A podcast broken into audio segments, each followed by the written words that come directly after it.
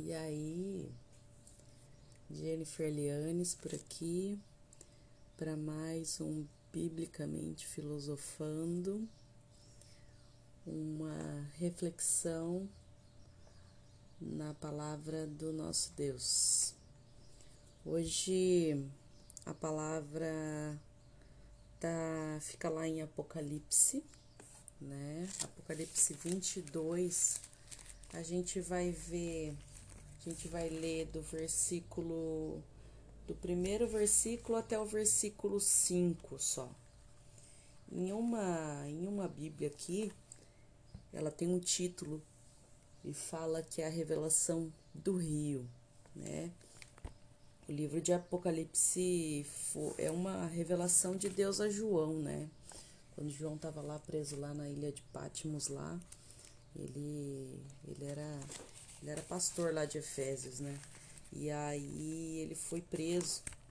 E aí enquanto é, enquanto ele estava lá, o Senhor mostrou mostrou para ele extraordinárias visões que ele registrou nesse livro aqui, né, de Apocalipse. Tem gente que tem medo de ler Apocalipse porque fala do fim e tal. É, é bom ler o livro de Daniel, que é um livro profético, que é um livro de sinais, que é um livro que explica Apocalipse, para conseguir entender algumas algumas coisas que são faladas no livro de, Apocalipse que às vezes ficam né, é, é meio assim confusas. A minha leitura, como nossa reflexão aqui, é para uma aplicação pessoal, é para uma reflexão, é para a gente filosofar em algo é, do, do cotidiano, que, com aplicação para as nossas vidas, eu vou ler nesse sentido, né? Não vou ler com, com intenção com intenção histórica, com intenção profética, nada disso. É uma reflexão pessoal mesmo, é uma reflexão pessoal e de aplicação pessoal também, né, para minha vida e para sua vida. É, eu vou eu vou ler primeiro aqui na na, na Almeida ou na King James. Deixa eu ver se eu tô com a King James ou se eu tô com a. É, vou ler na King James. Então o anjo me mostrou o rio da água da vida, o rio da água da vida, que translúcido como cristal fluía do trono de Deus e do Cordeiro e que passa no meio da rua principal da cidade, né? Fala das, da cidade. De uma outra margem do rio estava a árvore da vida, que produz doze frutos de mês em mês, e as folhas da árvore servem para a cura das nações. E nunca mais haverá maldição. Nela estará o trono de Deus e do Cordeiro, e os servos do Senhor o servirão. Eles contemplarão a sua face e o seu nome estará sobre as frontes dos seus servos. Assim não haverá noite, não vai precisar, né? Nem necessitarão da luz dos candelabros, nem da luz do sol, pois o Senhor Deus os iluminará e eles reinarão para todo sempre. Breve essas profecias ocorrerão. Eu, eu Ontem estava ouvindo um, um, um, podcast, uma aula sobre Apocalipse mesmo, e esqueci o nome do professor, e ele falava que quando a gente lê essas descrições aqui de, de Apocalipse, que a gente feche os nossos olhos e imagine, mentalize aquele local, né? Porque isso vai ficar menos menos menos fantasioso, menos, né, vai vai aproximar essa imagem da gente. E eu acredito que isso é, é, nos traga a alegria da salvação, nos traga a esperança, né, do que do que nos aguarda, né? O anjo mostrou para João ali o rio da água da vida, brilhante como cristal. Imagina, fechando os seus olhos, imagine um rio brilhante como cristal. E esse e, e esse e esse rio e essa água que flui sem fim, ela sai do trono de Deus, ela sai do trono do Cordeiro. Pensem quão purificada é essa água, quão limpa, quão límpida, tão quão, crist, quão cristalina, quão brilhante essa água é. Imaginem o que vocês conseguem imaginar de mais brilhante, de mais puro, a, a, a, a cachoeira, a fonte mais pura que vocês já viram, que vocês já imaginaram em toda a vida de vocês e multipliquem por sei lá quantos milhões.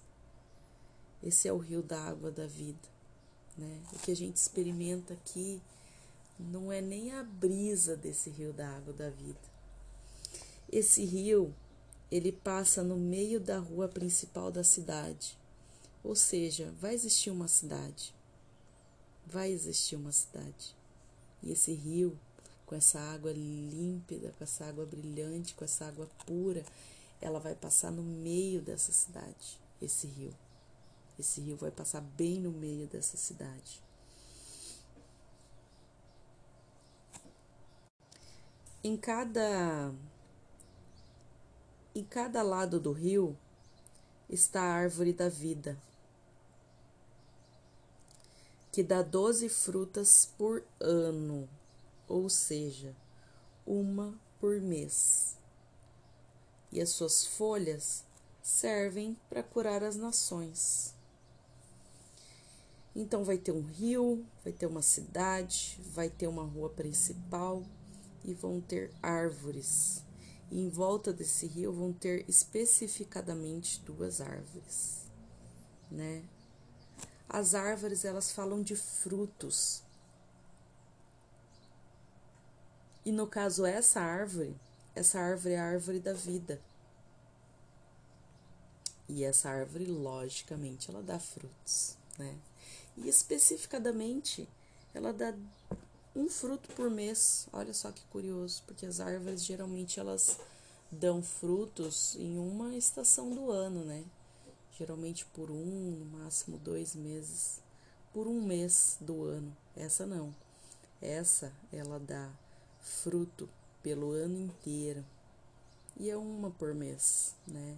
Trazendo para as nossas vidas, é, a gente não olhando para as quantidades, a gente olhando para a constância, né? Essa árvore me faz, me remete à constância. Essa árvore da vida é, me mostra que talvez não é a quantidade que é importante dos meus frutos, mas a constância, porque ela dá só 12 frutos por ano, por ano, e só um fruto por mês. Só que ela continua dando fruto todos os meses, por todo o ano. Muita gente fica entristecido, já aconteceu comigo em alguns momentos, de eu me entristecer por não estar tá acreditando que eu estava gerando frutos para o Senhor. Eu tinha um entendimento errado, um pouco errado de frutos. E eu acreditava que os frutos eram só você, era só você trazer gente para a igreja. E na verdade os frutos é muito além disso.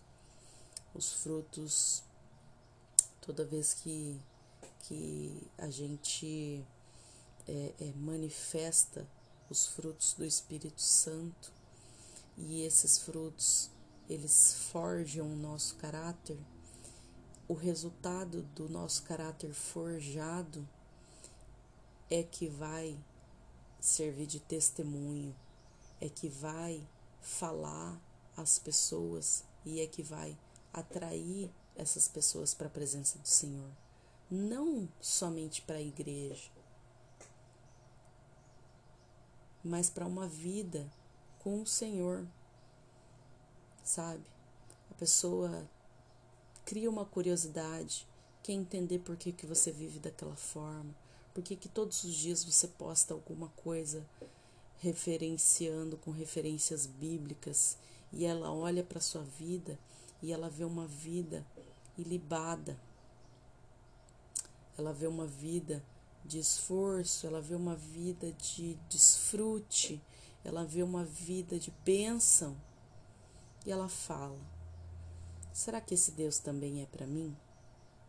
E aí se inicia todo um processo onde o Espírito Santo começa a trabalhar. Porque eu já já vivi em, já participei de ministérios onde a quantidade era importante. E aqui nós vemos por essa árvore que ela dá uma fru, um fruto só por mês. Mas ela é constante. Que essa palavra traga constância para as nossas vidas.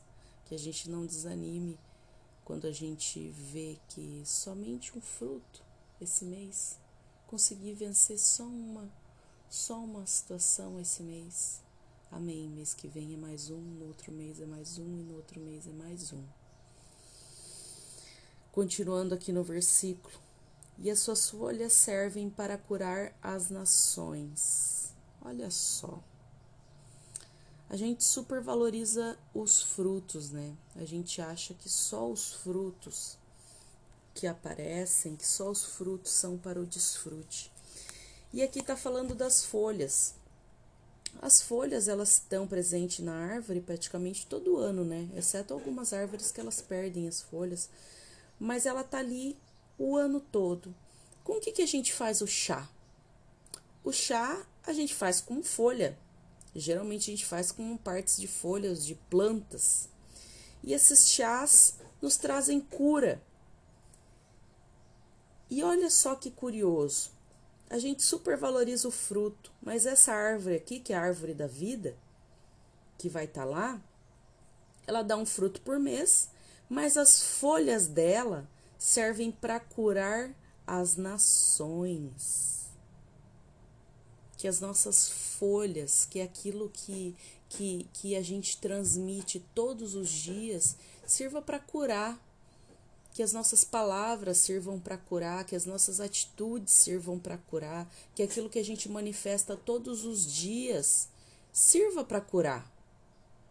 Assim como um chazinho, hoje você toma um chazinho, te dá uma uma fecha os olhos e imagine você tomando, você com uma xícara, você num tempo assim de, de inverno, sentado no sofá, com uma xícara na mão, aquecendo as suas mãos.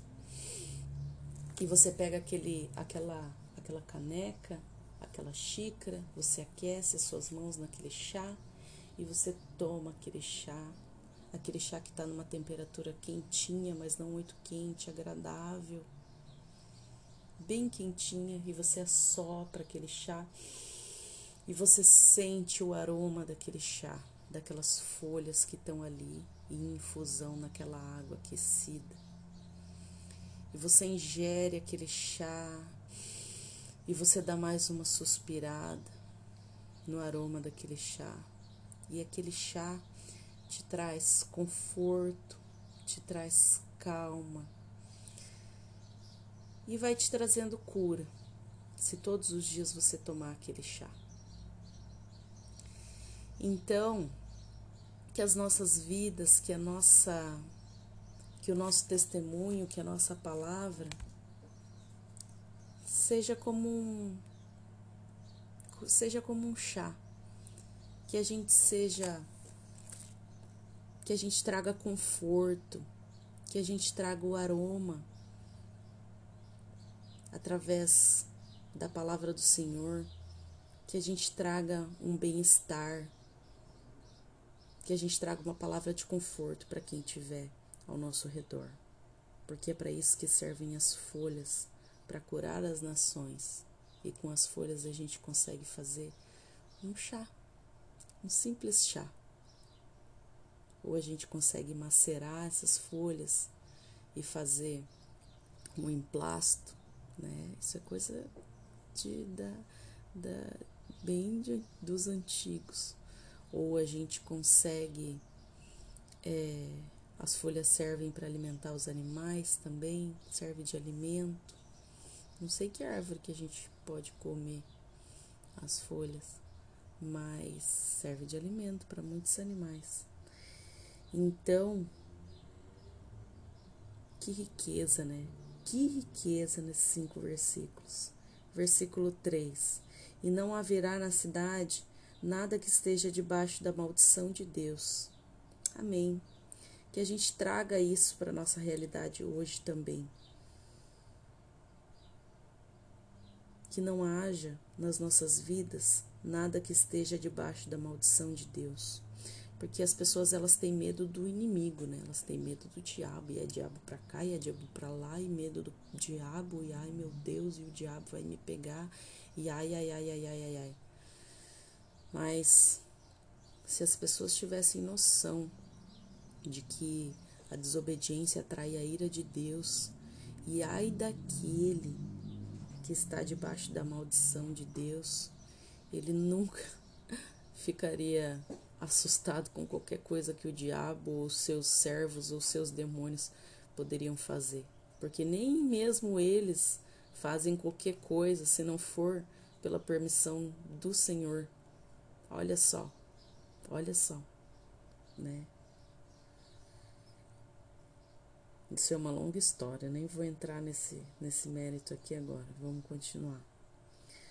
O trono de Deus e do Cordeiro estará na cidade e os seus servos o adorarão. Olha que benção.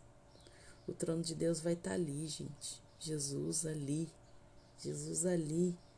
Na mesma cidade. Você já imaginou? O trono de Deus, aquele rio saindo do trono de Deus, você sabendo que você chegando lá na, na, na fonte daquele rio, você vai encontrar o trono de Deus.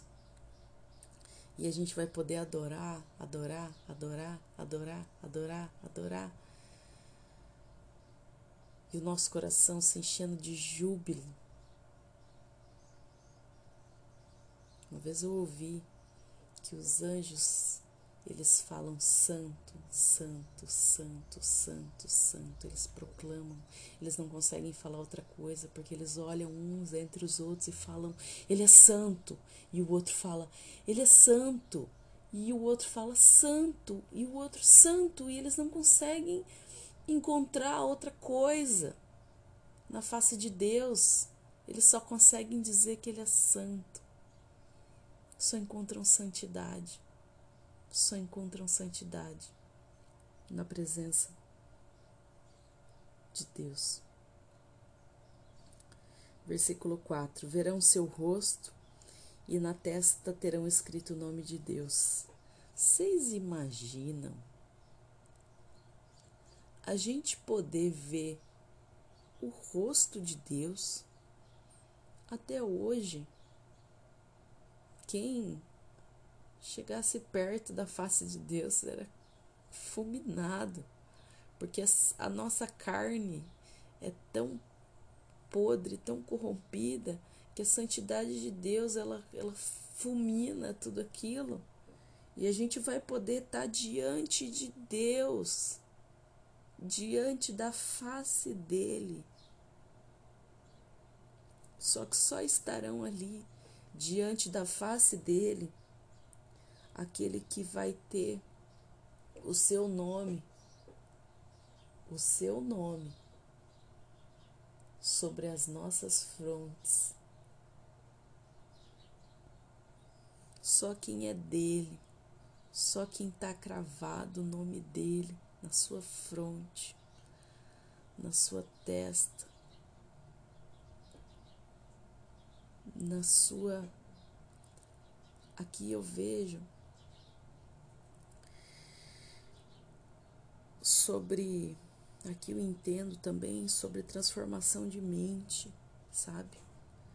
Se aqui na minha mente, na minha fronte, está escrito o nome dele, é porque toda a minha mente foi transformada. É porque eu carrego ele, eu carrego o nome dele. E só quem carrega o nome dele, só quem teve sua mente transformada, vai ter a oportunidade de ver o seu rosto. Ali não haverá mais noite. Não precisarão nem da luz, nem de candelabros, nem da luz do sol, pois o Senhor brilhará sobre eles. É o Senhor que vai nos iluminar ali. Porque os seus olhos têm chamas acesas como fogo. Isso é o suficiente para iluminar toda, toda a terra. Para que vai haver escuridão? Toda a escuridão vai ser dissipada. Toda a escuridão vai ser dissipada. Não vai mais haver escuridão. Não vai. Não vai. Não vai mais haver noite. E não havendo noite, não vai mais precisar do sol, porque o sol ele só veio para governar o dia. O sol ele só veio para governar o dia. E a lua veio para governar a noite.